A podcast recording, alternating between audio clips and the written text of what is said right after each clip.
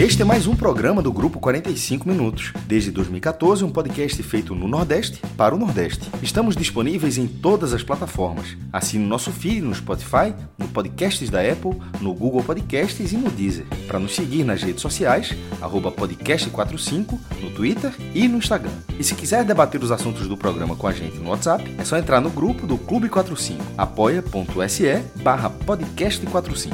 Muito obrigado pela escolha e pela confiança.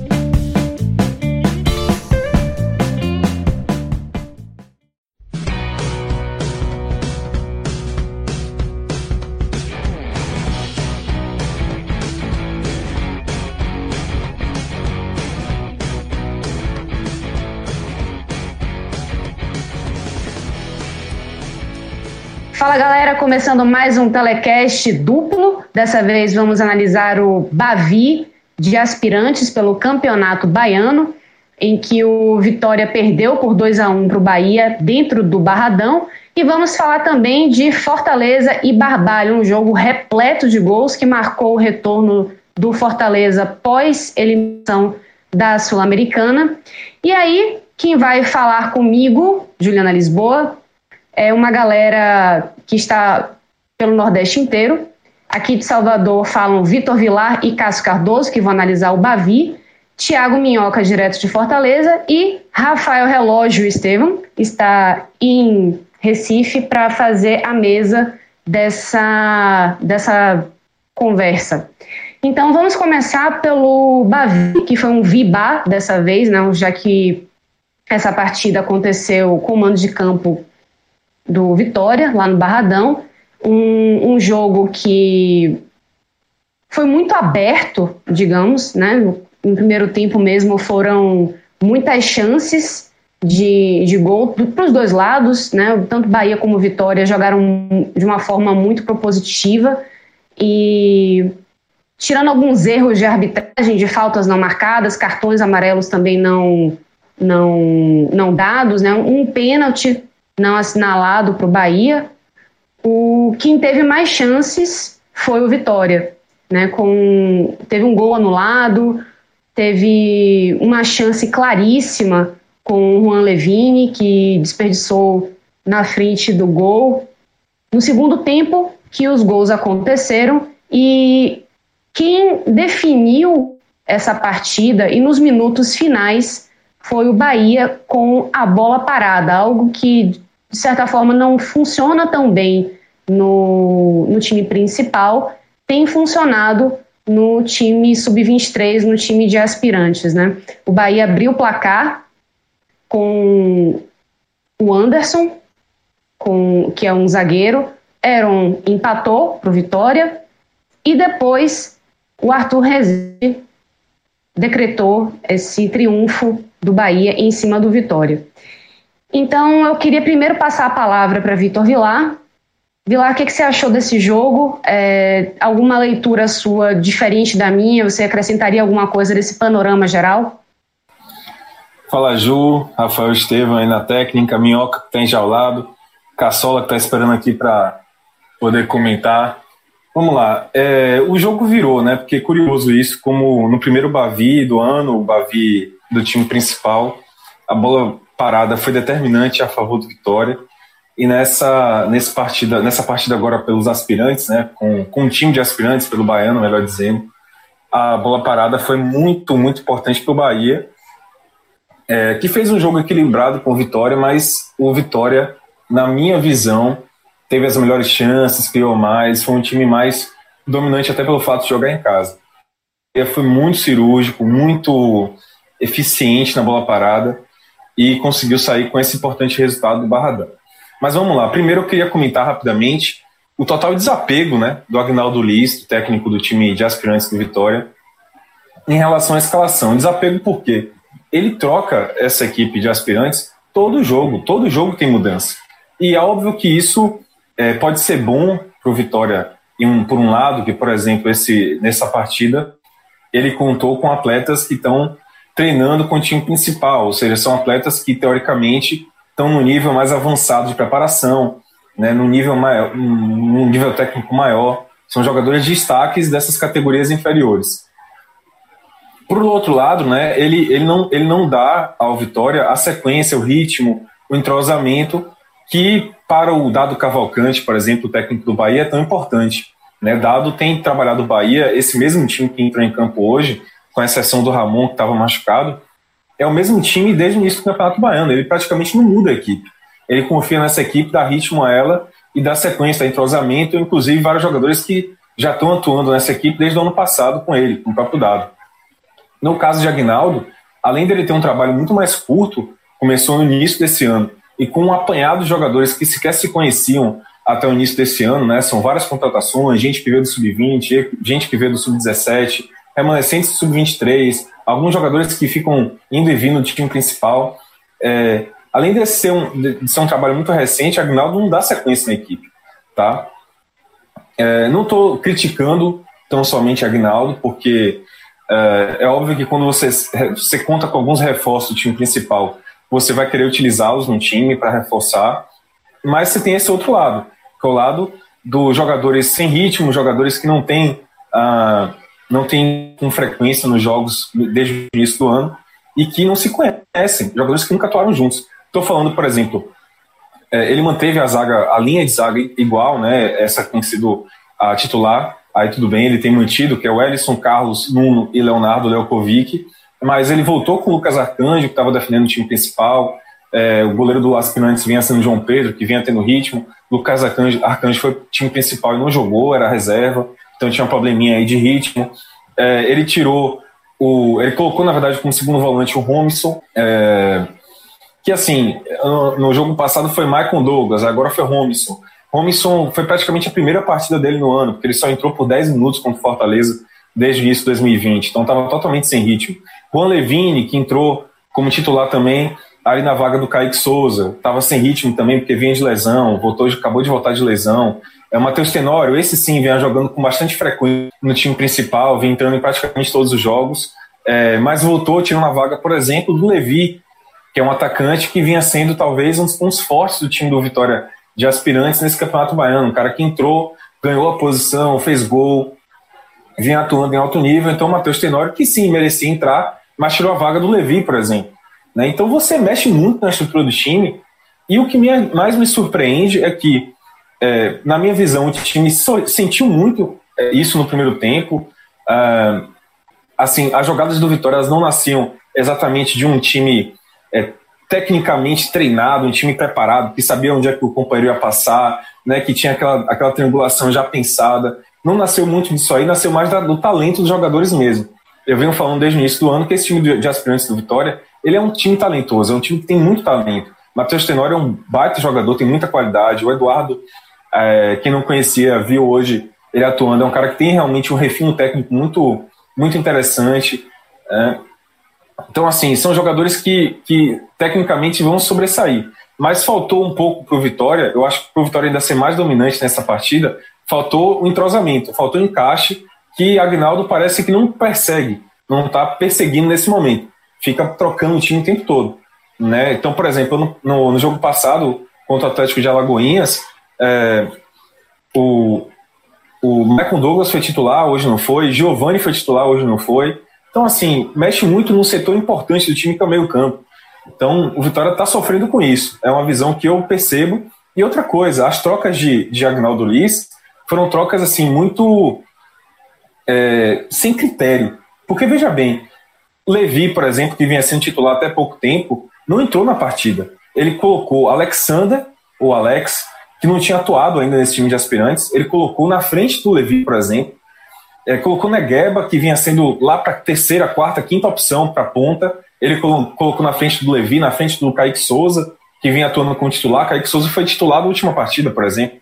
Então, é estranho, sabe? Não tem muito critério para mexer no time Agnaldo Liz, o que me espanta e que eu acho que o Vitória poderia ter sido um pouco mais é, cascudo, um pouco mais inteligente, sabe? Nesse jogo, um clássico, se tivesse mantido um time, pelo menos um nexo de time. Você vê que a zaga se comportou bem, porque é uma zaga que já está jogando há mais tempo junta. A zaga do Vitória se comportou bem hoje e dá para ver que os jogadores já se conhecem. Carlos, por exemplo, fez uma baita partida, o Nuno também, zagueiro, fez uma ótima partida. né? Mas dali do meio campo para frente, o time está um pouco assim se encaixando ainda. A gente já está na reta final da primeira fase do Campeonato Baiano. Mas falando isso, que é o primeiro comentário assim mais contundente sobre essa partida, é, que você falou para mim, Ju, o Vitória foi superior no primeiro tempo, mas um jogo foi equilibrado. É, o Bahia teve suas, suas chances, teve o pênalti que para mim foi pênalti, deixar bem claro, não marcado logo no início do jogo. Acho que Cássio vai falar melhor sobre isso. Uh, mas as duas melhores chances do jogo no primeiro tempo foram do Vitória.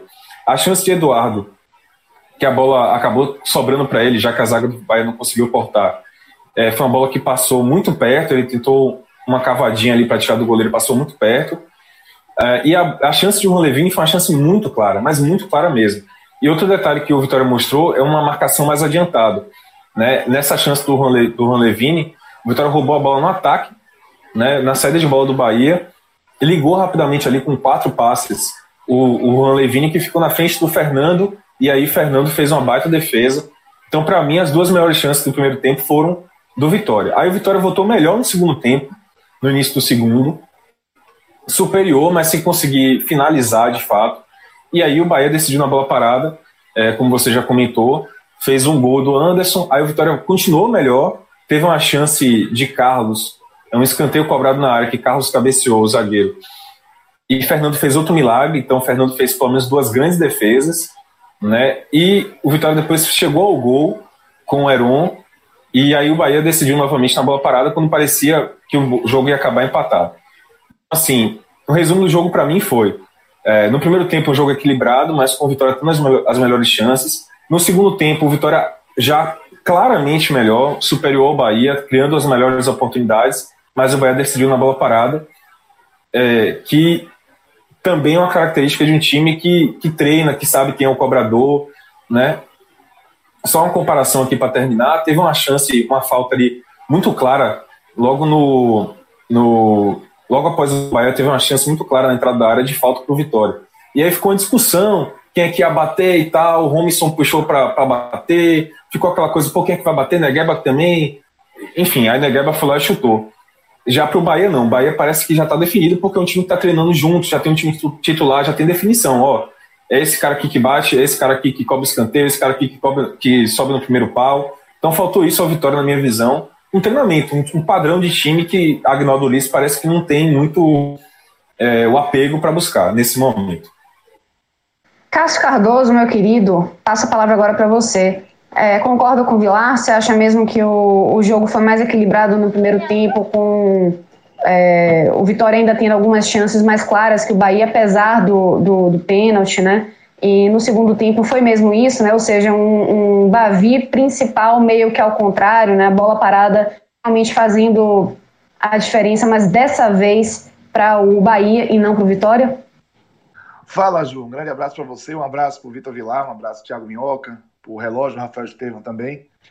Pois é, é eu concordo sim. É, percebemos traços de, de, contexto invertido né, nesse Bavi do Barradão em relação ao primeiro Bavi da temporada da Fonte Nova.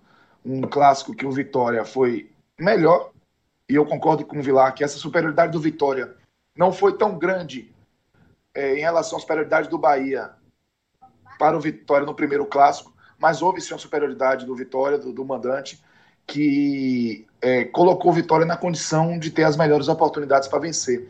Mas a bola parada acabou dessa vez ajudando o Bahia. É, diferente do Agnaldo, o, o, Bahia contou com um mérito de ter no dado Cavalcante, alguém que está muito seguro de suas escolhas e tem um time muito, é, vamos dizer assim, muito consciente do papel que tem que exercer em campo. E eu concordo muito com a análise do Vilar. É lógico que se o, uma das chances que o Vitória teve, o Vitória tivesse aproveitado, de repente o Vitória tivesse vencido, talvez a gente tivesse que fazer isso, é, essa observação, mas muita gente podia, poderia não entender, porque o jogo teria sido positivo para o Vitória. Mas eu já vinha percebendo, eu concordo com o Vilar, os traços no Agnaldo de insegurança, ou pode ser teste também. Né? A gente percebe que o, o, time de transição do Vitória ele é mais mesclado com o time principal, o elenco é um pouco mais curto, no geral, e, e muitas experiências estão sendo feitas, o que não acontece muito no Bahia. O Bahia tem um time que o torcedor já começa a desenhar e escalar de uma 11 com conforto. E agora, qual foi o grande problema? Hoje esse time não tinha uma peça fundamental no modelo de jogo, que é o Ramon. O Ramon é tranquilamente um dos três principais jogadores do Bahia desse time de transição. E ele acabou fazendo muita falta, né? Porque ele sofreu uma lesão no tornozelo, não estava disponível. E, e isso acabou atrapalhando o Bahia, porque o Yuri, que já jogou algumas vezes no profissional, que subiu com o CSA como um dos destaques da Série B para a Série A em 2018, um jogador que, que já tem certa experiência, mas que não consegue se firmar no Bahia e estava sem jogar muito tempo, ele foi escalado. Só que o Yuri, ele é um, um cabeça de área mais puro sangue, assim, de primeiro homem, de marcação, até consegue sair para o jogo, e o lance do último gol da partida até mostra um pouco isso, mas é, ele não tem a facilidade para apoiar o jogo do Bahia na saída de bola para fazer a bola sair no chão, né? E o Bahia escapar da pressão. E isso deu uma vantagem muito grande ao Vitória. A gente viu o Vitória incomodar o Bahia na saída de bola, subir as linhas e o Bahia, sem querer abrir mão desse modelo de jogo, ficou encaixotado, né? O Anderson, autor do primeiro gol, no primeiro tempo, ele ensaiou, botou varal, letreiro na porta, para entregar o gol para o Vitória. E num desses lances que ele saiu errado, inclusive, foi o lance que o Levine saiu na frente do Fernando e o Fernando conseguiu defender. Mas, assim, dá para cobrar também do Levine, porque ele tinha muita condição para fazer o gol naquele lance. Então, o Vitória teve as melhores chances, o Vitória teve um comportamento é, mais agressivo e conseguiu encaixar melhor a pressão em cima do Bahia. O, o, Bahia não teve muita é, é, condição para sair com ela no chão e algumas vezes que conseguiu é, passar dessa linha de pressão do Vitória e ter a bola no meio campo, não foi um time que, que distribuiu bem o jogo no ataque. Errou muito passe e isso também acabou pesando bastante. O segundo tempo, o, o jogo começou com vitória ainda melhor. É, o Edson, que tinha sido titular junto do Yuri, né, um pouco mais adiantado, ele acabou sendo sacado, já estava com amarelo. Para mim, não foi uma alteração feliz do, do Dado Cavalcante, porque Edson estava amarelado, mas ele é um jogador que tem muito mais intensidade do que o Caio Melo. O Caio Melo entrou e o, o Dado Cavalcante até falou depois que ele estava assim vindo de uma lesão, né? Chegou a ser dúvida para o jogo e estava evidentemente assim defasado fisicamente, em termos de intensidade, dinâmica de jogo, em relação ao jogo em si.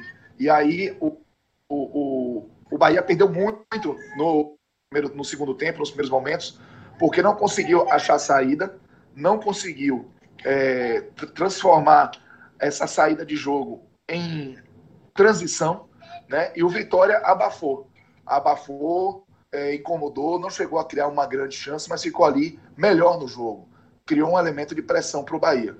E o jogo estava caminhando muito para um, um, cenário de, de, pressão do Vitória e o Bahia tentando ser contra-ataque com o Gustavo, de vez em quando com o Alisson, mas não estava encaixando, nem com o próprio Saldanha.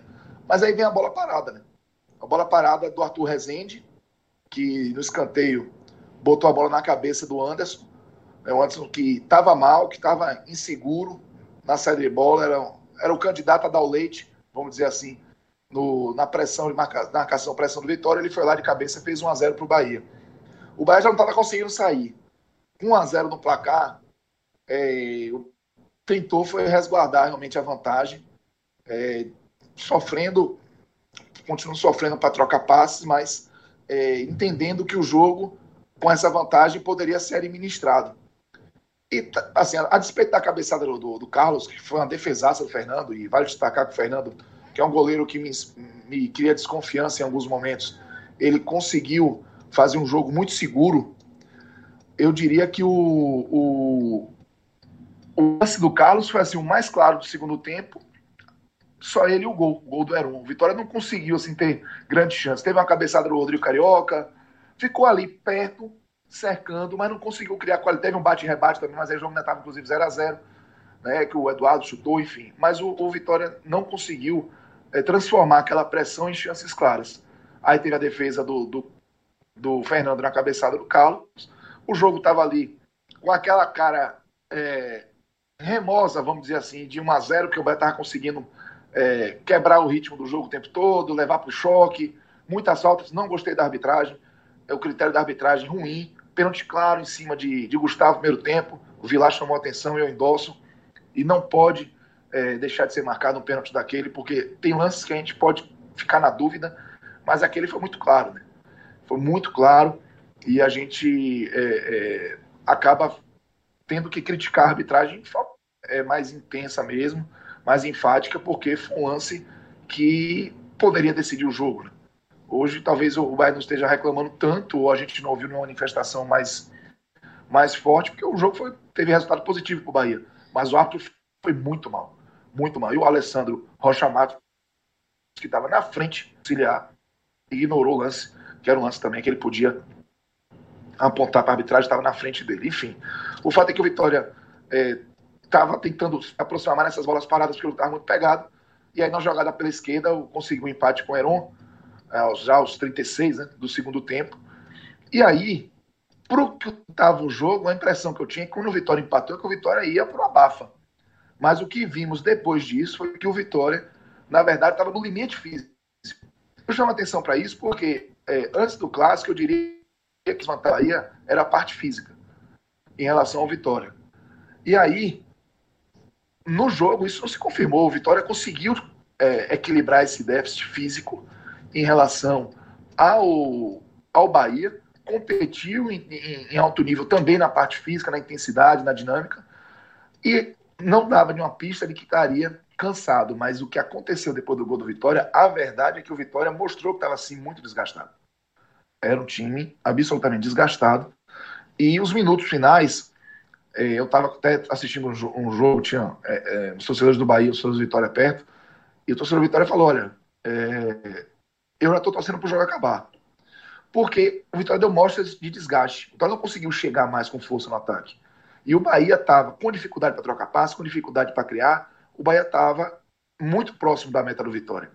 E aí, é, é, uma jogada do Yuri, que foi muito feliz na, na, na condução da bola, acabou o Arthur Rezende sofrendo a falta. E o Arthur Rezende, com a qualidade da bola parada, ele que foi tão, é, é tão discreto, né, com a bola rolando, ele acabou decidindo uma belíssima cobrança de falta, já nos acréscimos, e o Bahia é, quebrou um tabu, a invencibilidade do ano do Vitória, voltou a vencer Bavio, que não acontecia já há quatro clássicos, né, quando o Vitória venceu da Fonte Nova, o, o tabu ficou a favor do Vitória, mas o Bahia conseguiu com esse resultado e uma liderança também consolidada no campeonato.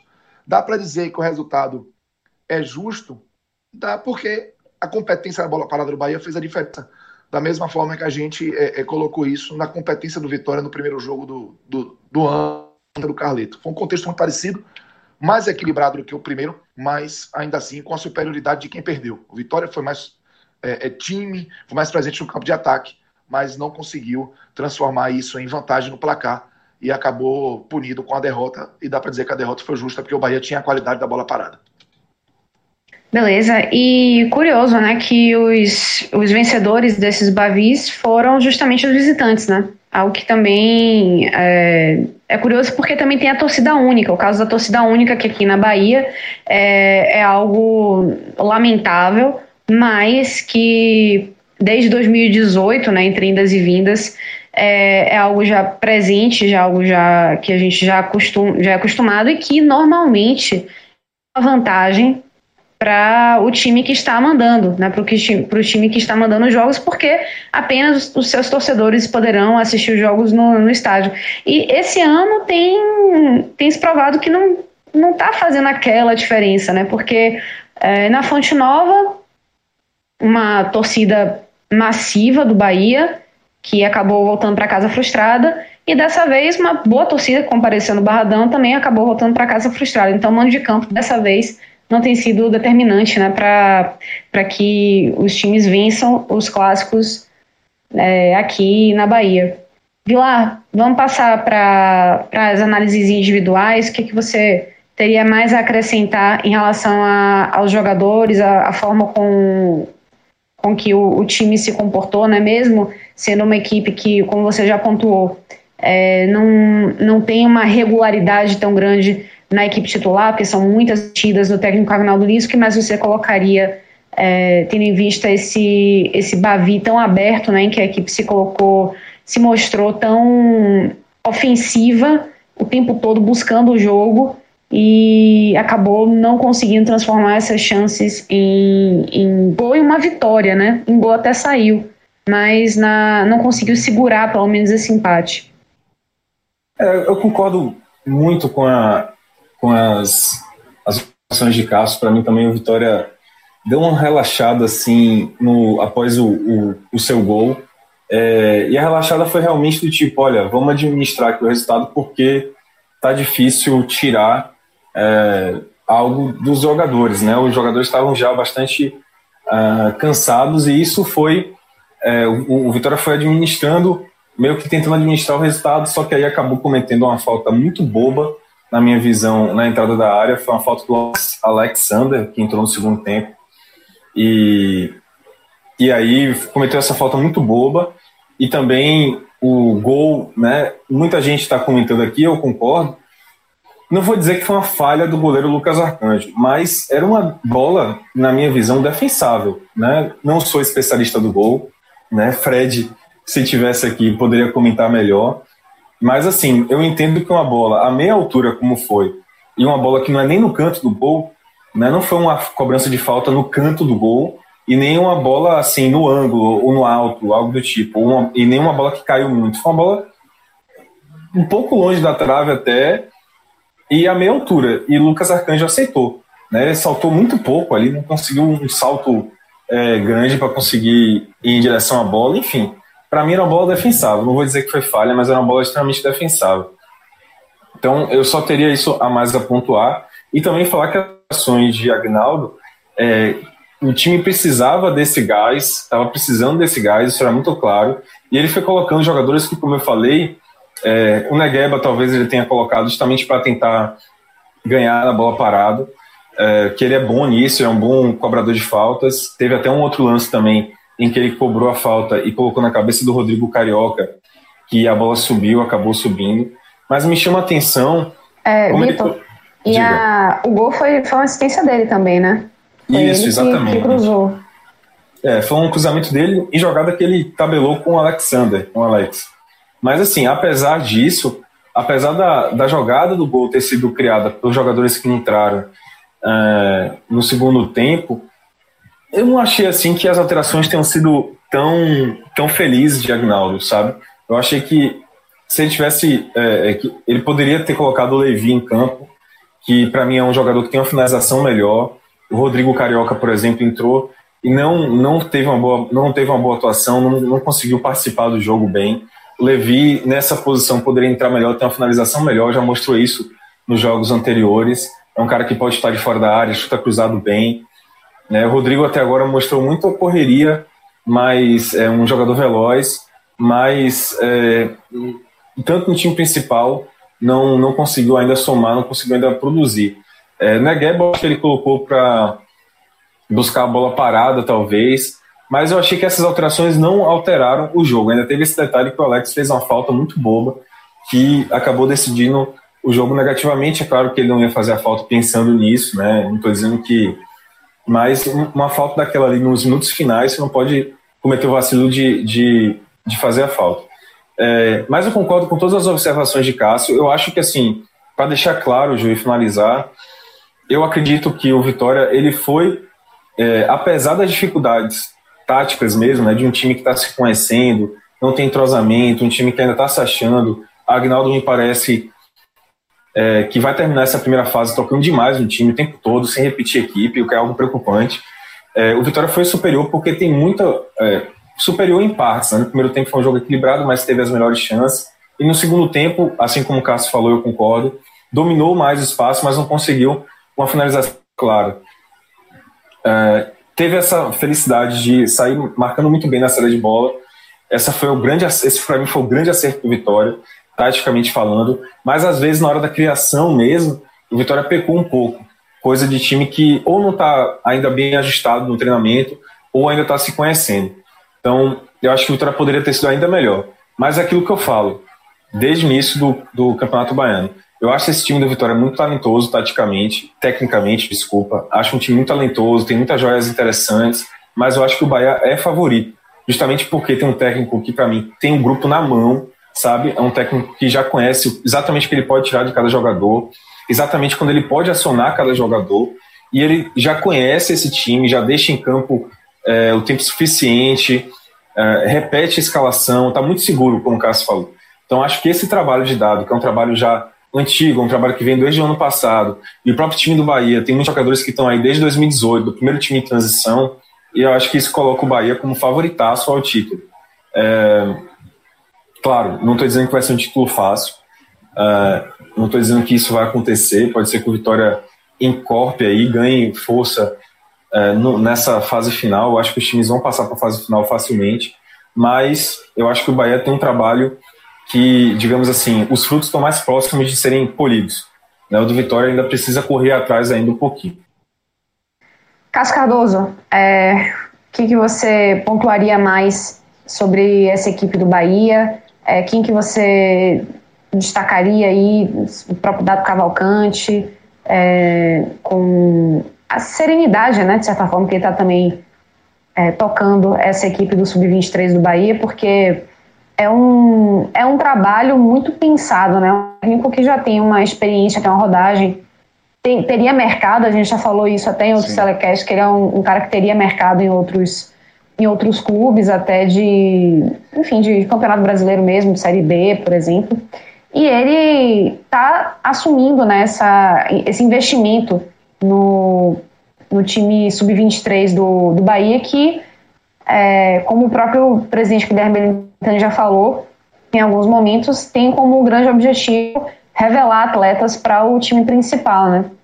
O que, que você viu aí de acerto dele, que já vem de algum tempo, para esse Bavi, é, que de repente fez a, a diferença, assim, não, não apenas a bola parada, mas o que mais você acha que fez a diferença para que o Bahia levasse esse, esse clássico? Olha, Ju, é, eu diria que o Dado Cavalcante ele tem um grande mérito, que é ter conseguido implementar uma cultura tática no Bahia que todos os jogadores conhecem. E eles são tão fiéis, tão leais a essa cultura, que arriscaram o jogo. Por exemplo, o Anderson estava evidentemente inseguro com a bola no pé, o quarto zagueiro, no primeiro tempo, em especial. E os jogadores não abriram mão de buscá-lo para a saída de bola. Tinha momentos que o Vitória abafava o Bahia e o Bahia se mostrou muito leal, muito fiel à proposta de jogo. Isso nós estamos enaltecendo, e eu digo que é complicado, porque o Vitória poderia ter vencido o jogo com uma daquelas roubadas de bola, e em vez de estarmos dizendo, olha, o se manteve leal, ele poderia estar tratando isso como uma inflexibilidade.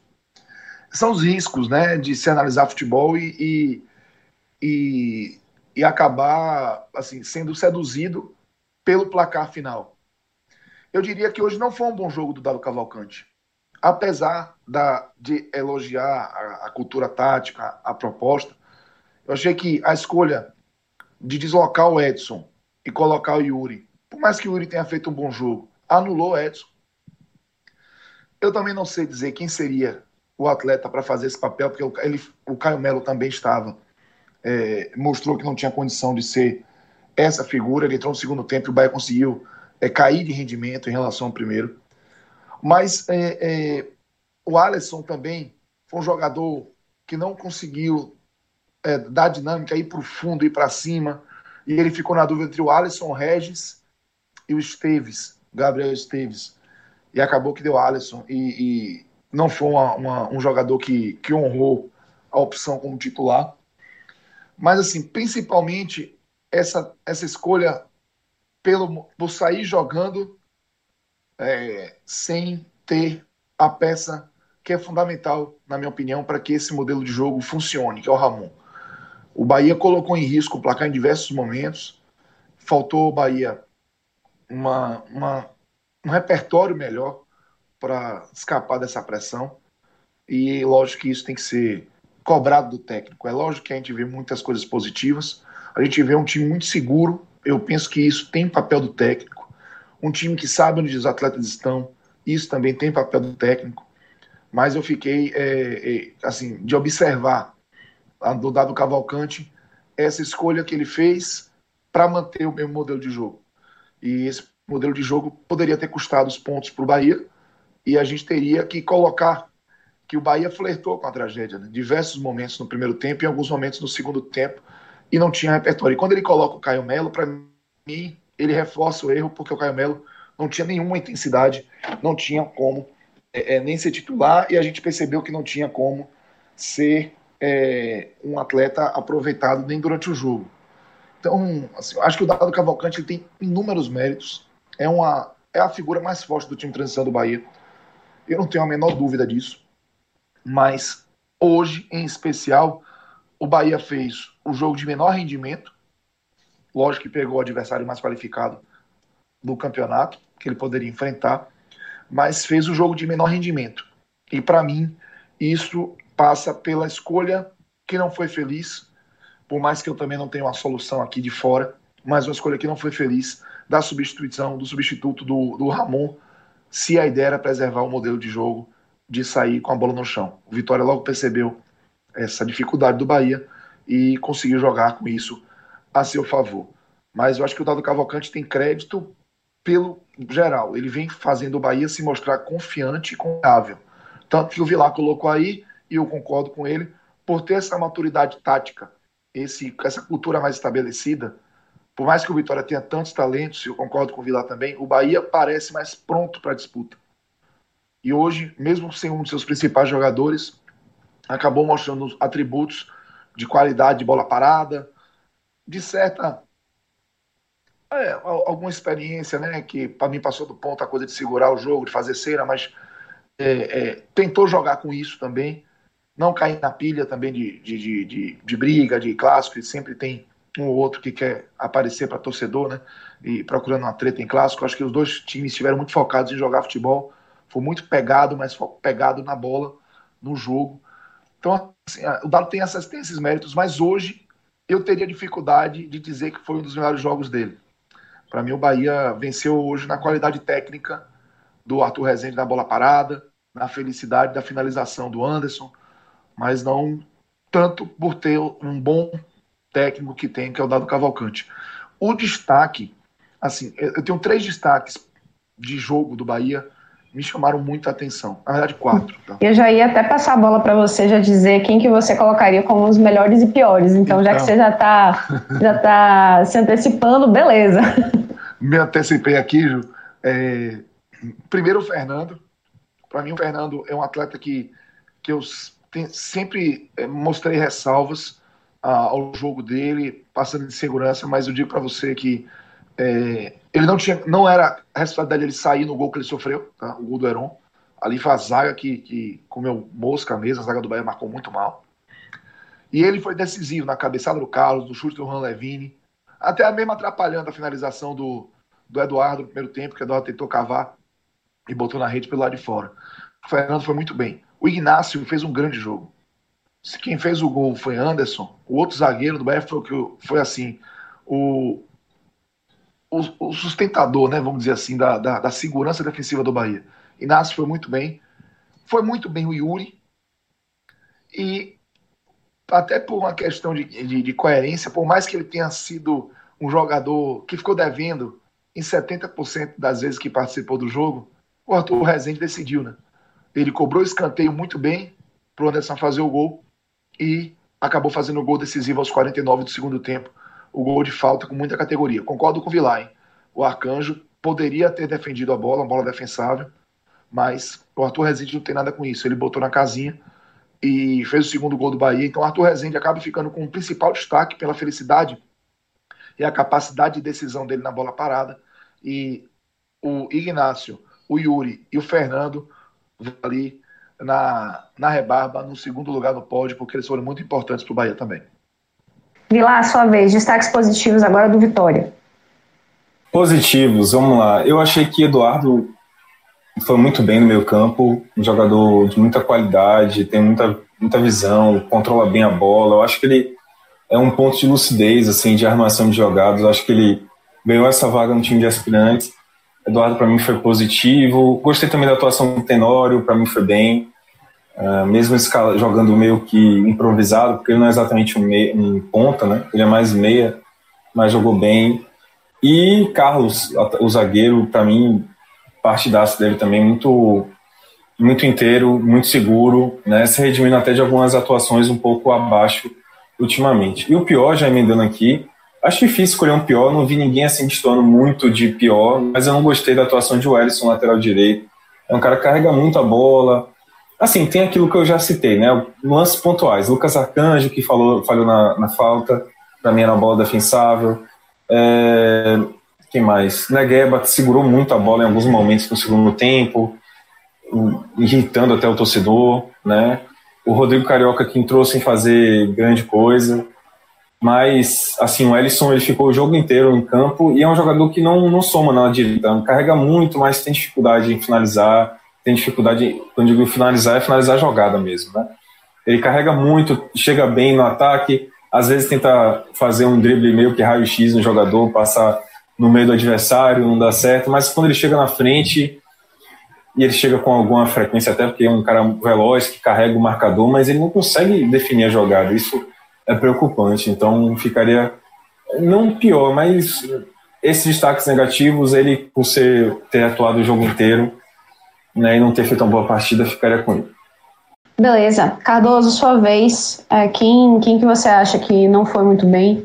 E fique à vontade para colocar Dado Cavalcante aí entre os três piores, caso você ache que ele merece. Olha, Ju, eu acho que assim, eu, não, eu diria que não foi uma das melhores partidas do Dado Cavalcante, mas colocar entre os piores, acho que seria pesar a mão, porque a gente enxergou né, essa, essa, essa unidade do Bahia, essa cultura tática, o sistema defensivo funcionou, mesmo o Anderson não estando tão bem, então não vou colocar o Dado Cavalcante entre os piores. É, não penso que, que foi isso. Agora, eu consigo colocar figuras do, do sistema defensivo, sim. O, o Mike oscilou demais durante o jogo. Demais mesmo ele teve é, momentos que foi muito bem, em outros momentos estava desligado, e aí o Vitória aproveitou. O Anderson, muito inseguro, aí alguém dizer, caramba, o Anderson fez o gol. Sim, fez o gol. Mas ele, na defesa, ele tá ali pedindo para entregar o gol pro, pro Vitória. Muito inseguro, um jogador que, que inclusive na hora do gol a gente percebeu que ele estava meio que desabafando, que ele percebeu que não estava bem no jogo. Eu acho que merece uma menção. O, o jogador Edson, ele deslocado da sua função principal, apesar de ter corrido muito, ele não conseguiu fazer o que se espera naquela função, né, que é até desafogar a saída de bola junto com o Yuri. Então ele é, mostrou que tem muita dificuldade de jogar ali naquela condição. E é, lá na frente, eu vou ficar com o Alisson como o, o pior é, do Bahia, porque ele foi muito improdutivo e o Bahia precisou muito de jogadas de, de profundidade pelo lado do campo para tentar ser mais agressivo. Ele jogou em cima do Ellis né, e, e, não aproveitou isso na maioria das vezes em que é, é, tentou jogar para cima do Ellison. O Ellison estava com dificuldade de marcar mesmo assim. O Alisson não foi feliz nas suas iniciativas, então é, é, social praticamente aí, mas eu vou ficar com o pior como o, marcar o Alisson mesmo, porque ele foi muito discreto e em momento nenhum conseguiu ser incisivo para o ataque do Bahia. Beleza, gente. Meninos daqui de Salvador, vou liberar vocês. Muito obrigado pela participação. Muito obrigada, aliás, pela participação. E agora a gente vai falar sobre o outro jogo desse telecast, que é o Fortaleza 4, Barbalha 2. Aliás, um, um placar que deixa o, o torcedor do Fortaleza muito feliz, né? Mas Digo mais, o torcedor do Fortaleza que apostou esse placar no esporte da sorte e apostou mais de 20 reais deve estar especialmente feliz. E lhe digo por quê. Porque além de ter ganhado uma bolada com esse placar pouco alto, né? Ainda está concorrendo para assistir um jogo das quartas de final da Champions League com tudo pago para assistir junto com Carter, do Esse Dia Foi Louco, e Nilcinho, da Fuleiragem FC. Então, olha só, com um, um, uma aposta de 20 reais, você já conquista um, um, cupom para concorrer a essa promoção. E olha só, você tem até dia 17 de março para apostar e o, o resultado dessa promoção vai no dia 20 de março nas redes sociais também no próprio site do Esporte da Sorte. Então, olha só, velho, é, é muito doido. Você vai lá e não precisa apostar só em futebol, não. Tem muito, muito esporte. Você que é fã de esporte, pode apostar em tudo que é, é, é esporte. Tem basquete, tem cricket, tem é, beisebol, tem hóquei no gelo, Enfim, você que é fã de esporte, escolha um, escolha um jogo, aposte 20 reais. A cada 20 reais que você aposta, você está concorrendo para assistir, de novo, um jogo das quartas de final da Champions League, com tudo pago, tudo pago, tudo mesmo. E na companhia ainda de Carter e Nilcinho. Então, acessa lá esportedasorte.com, faça a sua aposta e se você for premiado, conta pra gente como é que foi, que vai deixar a galera toda aqui, a turma toda, morrendo de inveja. Então, Thiago Minhoca, agora é com você. Vem cá, Fortaleza que se encontrou com o seu torcedor, né, depois daquela eliminação doída, né, sofrida na Sul-Americana diante do Independiente e já recebe seu torcedor, né, e sua torcedora com um placar desse, né, 4 a 2 diante do, do Barbalha e um jogo assim bastante movimentado, teve uma carga dramática, né? Como é que foi essa partida? Como é que o, o torcedor é, encarou esse jogo, abraçou o Fortaleza, foi lá cobrar? Como é que foi essa esse ambiente dentro do estádio, né? E o que, que aconteceu logo depois desse placar final? Fala Ju, fala relógio e um abraço para onde quer que eles estejam agora. É, enfim, o Vilar está com você aí, né, nesse exato momento. E para Cássio Cardoso, que tá fazendo cosplay de João Pedro Pereira, cara. A voz do, do, do Cardoso hoje estava idêntica à do João Pedro Pereira. Tava sofrida, né? Capaz é, tava tipo sensual, né? Assim, uma aquela é, rouquidão mais sensual. Deve ter gasto muito ali aos 49, né? Enfim, é, pois é, era um jogo que, digamos, depois da, da eliminação, né, que como você falou, foi muito dolorida, né? A maneira como o Fortaleza foi eliminado pelo Independente, né? Jogou melhor os dois jogos, toma o gol no finalzinho ali, acaba sendo eliminado. Mas a torcida fez questão de apoiar, sabe? Deu para ver assim nas redes sociais a torcida abraçando o, o clube mesmo, assim, é, exatamente aquela coisa de bola para frente, vamos lá, vamos é, buscar o bicampeonato cearense, buscar o bicampeonato da Copa do Nordeste, fazer uma boa campanha na Copa do Brasil, quem sabe é, se manter mais um ano na Série A, né? Tentar fazer uma boa disputa A, quem sabe até uma vaga, é, mais uma vez, de Sul-Americana. Então a torcida abraçou a equipe. Deu um pouco mais de 10 mil. No Campeonato Cearense é difícil, né? Dar uma, uma renda positiva, até porque Fortaleza colocou um preço, um preço mais em conta e a quantidade de sócios hoje do Fortaleza, ela acho que hoje beirou é, quase 8 mil pessoas presentes. E, no geral, né, era um jogo assim que não tinha muito atrativo, porque era um jogo da TV, né, era um jogo na capital, então até se a pessoa não quisesse ir, tinha ali a TV, o cara podia consumir mesmo em casa o próprio jogo. E o Rogério Ceni, digamos, optou por fazer uma mistura, né, por alguns jogadores, é, por exemplo, o próprio Felipe não jogou, ele fez o meio de campo com, com o Juninho e o Nenê Bonilha. Na defesa, por exemplo, ele fez a zaga titular. Na esquerda não jogou Bruno Melo, jogou Carlinhos. Na direita não jogou Gabriel Dias, jogou Tinga. É, no gol, muita gente imaginava que o Marcelo Boeck poderia atuar, mas ele preferiu jogar com o Felipe Alves, que é o titular. E na frente, ele não colocou nenhum velocista, ele, é, quer dizer, ele não colocou os velocistas habituais. Ele colocou o Marlon, né, um jogador praticamente muito importante para o Rogério Ceni que vinha entrando bem nos últimos jogos, fez até o gol que estava dando ali a classificação para o Fortaleza lá na Sul-Americana, mas acabou né, não se confirmando. É, teve também o Ederson né, e o Elton Paulista no, no, ataque e a estreia do Madison, jogador de 20 anos que veio do Corinthians, indicação do Rogério Ceni e é um jogador que era um problema, acho que até quando a gente falou, é, Ju, eu, você e o Vilar, lá no, no jogo de estreia, né, entre Vitória e Fortaleza, que o Fortaleza começava a temporada com dois velocistas. Chega o David e agora chega o Madison. E o Rogério Senna, na coletiva, disse que precisava de mais um jogador. Então, o, o que o, o, o time do Rogério Senna mais tem de característica assim, é, marcante são esses velocistas. E hoje ele começou apenas com o Madison com essa característica.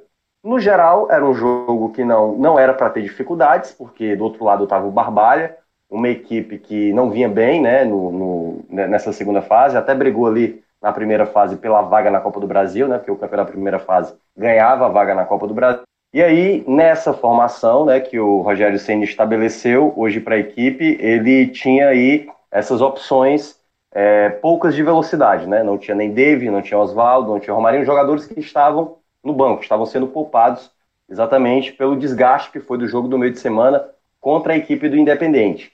É, deu para ver, por exemplo, o Fortaleza é, tinha como, como adversário aí o, o, próprio Barbalha, que era uma equipe que vinha fazendo geralmente uma temporada, aliás, no ano passado fez uma primeira fase de temporada muito boa e, no, e na segunda fase caiu de rendimento, digamos, está se assemelhando agora nessa temporada de 2020 que tinha já acontecido em 2019.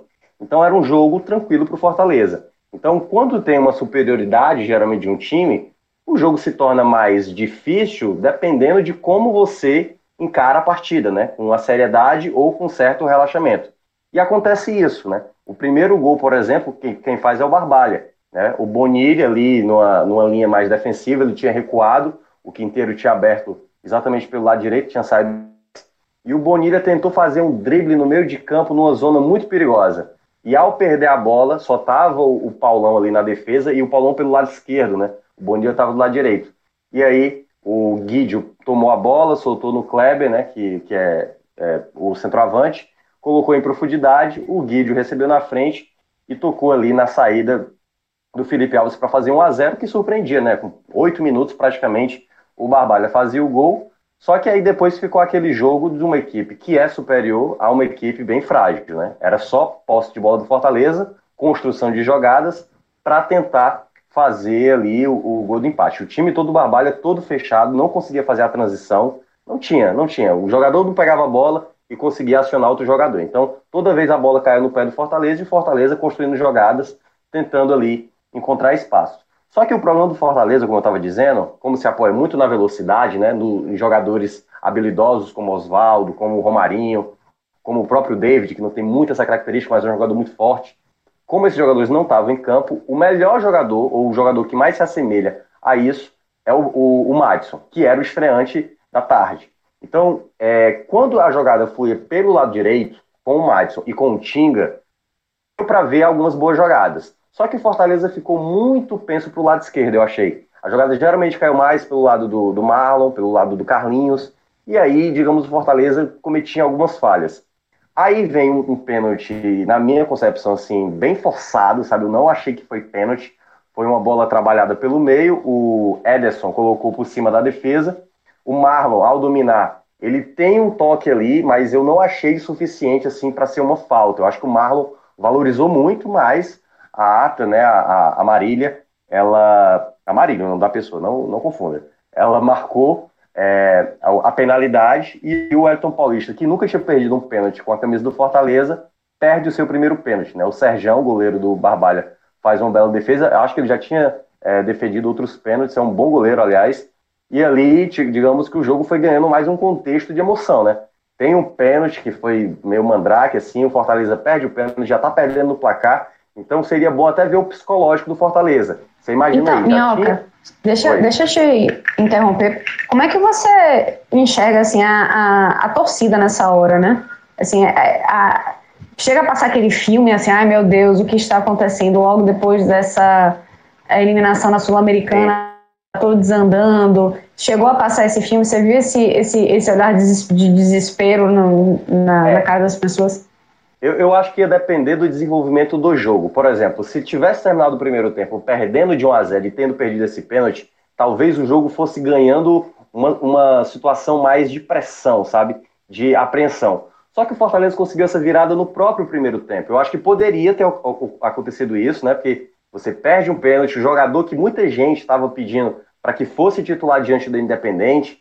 É, e aí, exatamente, o, o, o, cara que é o especialista né, né, nesse tipo de jogada, né, que é bater no pênalti, ele erra e aí começa, poderia vir aquela coisa, e agora o time vai começar a se perder. Só que eu acho que o Rogério Ceni, né, porque geralmente jogos aqui é, às quatro da tarde tem aquela parada técnica, o Rogério Ceni pediu calma para o time para continuar jogando, continuar jogando e aí encontrar o gol e encontrou o seu gol, né? Uma, é, o Fortaleza geralmente estava batendo nos escanteios, ele não estava chuveirando na área. Ele fazia a bola recuada um pouco mais atrás ali da grande área e ele tentava, digamos, um segundo cruzamento, voltava ali para um lateral para tentar cruzamento. Aí o Fortaleza geralmente ficava tentando essas bolas que eram de escanteio, geralmente ali no, no passe curto, tentando levantar na área, aproveitar o Elton Paulista como centroavante, né? O Ederson, por exemplo, voltava de vez em quando como meia, e o gol sai exatamente de um chute de fora da área do Juninho. Juliana há de lembrar que no Bahia ele bate bem de fora da área, né? Ele bateu uma bola de fora exatamente. da área. Exatamente. Pois é, a bola desvia no Elton Paulista a bola desvia no Elton Paulista e gol. E aí foi engraçado porque cada um comemorou. O Juninho comemorou do lado, o Elton Paulista ficou apontando lá para ele que ele fez o gol, né? Então, mas é, não sei nem se a bola entraria de fato, mas o, o, fato foi que o Fortaleza conseguiu o seu empate e já nos acréscimos, né, aos 47, olha que coisa, né? Foi muito falado, né, por conta dos 47, porque o Fortaleza é conhecido muito por fazer o gol aos 47 minutos, e o, a torcida do Ceará, né, fez uma zoação com o Fortaleza porque tomou o gol do, do Independente aos 47.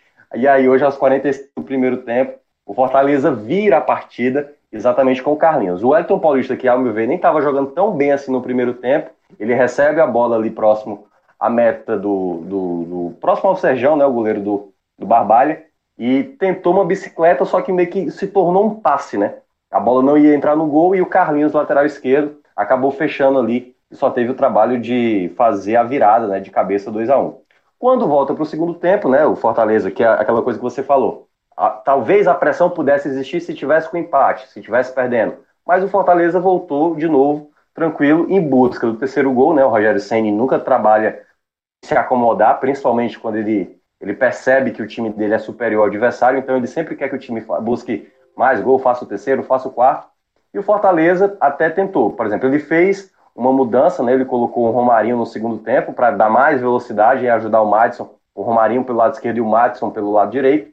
E aí, digamos que o Fortaleza tentou encontrar. Só que aí houve uma falha, né? O Thiago, jogador do Barbalha, faz um lançamento, o Quinteiro tentou acompanhar, né? O que estava perdendo um pouco na velocidade para o Kleber, que é o centroavante do Barbalha. O Paulão vinha na cobertura, e aí eu, eu acho que é onde entrou um pouco é, o erro de leitura do Felipe Alves, o goleiro do Fortaleza. Porque quando ele tenta sair, eu acho que ele deu muita margem para o Kleber bater. Porque eu não, eu não via o Kleber chegar inteiro naquela bola, já que Paulão e o Quinteiro chegavam. Claro, estavam um pouco mais atrás, mas eu acho que o Kleber não teria chegado tão inteiro ali naquela bola, naquela bola, e eu acho que a saída do Felipe Alves facilitou a conclusão do Kleber para fazer o, o 2 a 2 né? E aí foi o mesmo roteiro, o mesmo roteiro do primeiro tempo, né? A equipe do Barbalha saindo na frente e o Fortaleza depois fazendo dois gols. Só que os dois gols lá no primeiro tempo saíram mais para o fim do primeiro tempo, desse foi logo na sequência.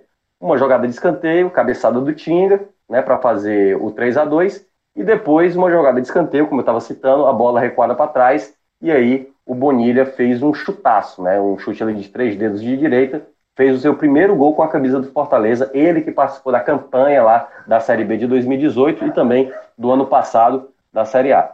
Então, Fortaleza conseguiu seu resultado, poderia ter feito mais gols e tal, mas é, eu acho que, no geral, na soma geral do, do, do, jogo, era isso. O que a torcida queria ver era uma equipe que, tipo assim, é, não, não se abalou com a eliminação. Claro, o adversário era um adversário bom para você se recuperar, ganhar aquela confiança de novo. Né? Fortaleza ainda vai ter um clássico no meio de semana contra o Ferroviário, pelo Campeonato Cearense, antes de ter um jogo importante contra o CSA pela Copa do Nordeste. Então, eu acho que é, digamos, do que se esperava do Fortaleza após a eliminação, eu acho que foi correspondido. Eu acho que os dois gols que tomou foi ali bem na bobeira, né? Tanto do, do, do, do Bonilha no primeiro gol e do Felipe Alves de ter se precipitado ali em sair numa jogada que certamente talvez é, teria mais possibilidade de da jogada não acontecer nada. E aí fica agora o Fortaleza, obviamente, é, se preparando para jogos mais importantes que terá pela Copa do Nordeste mais à frente a Copa do Brasil.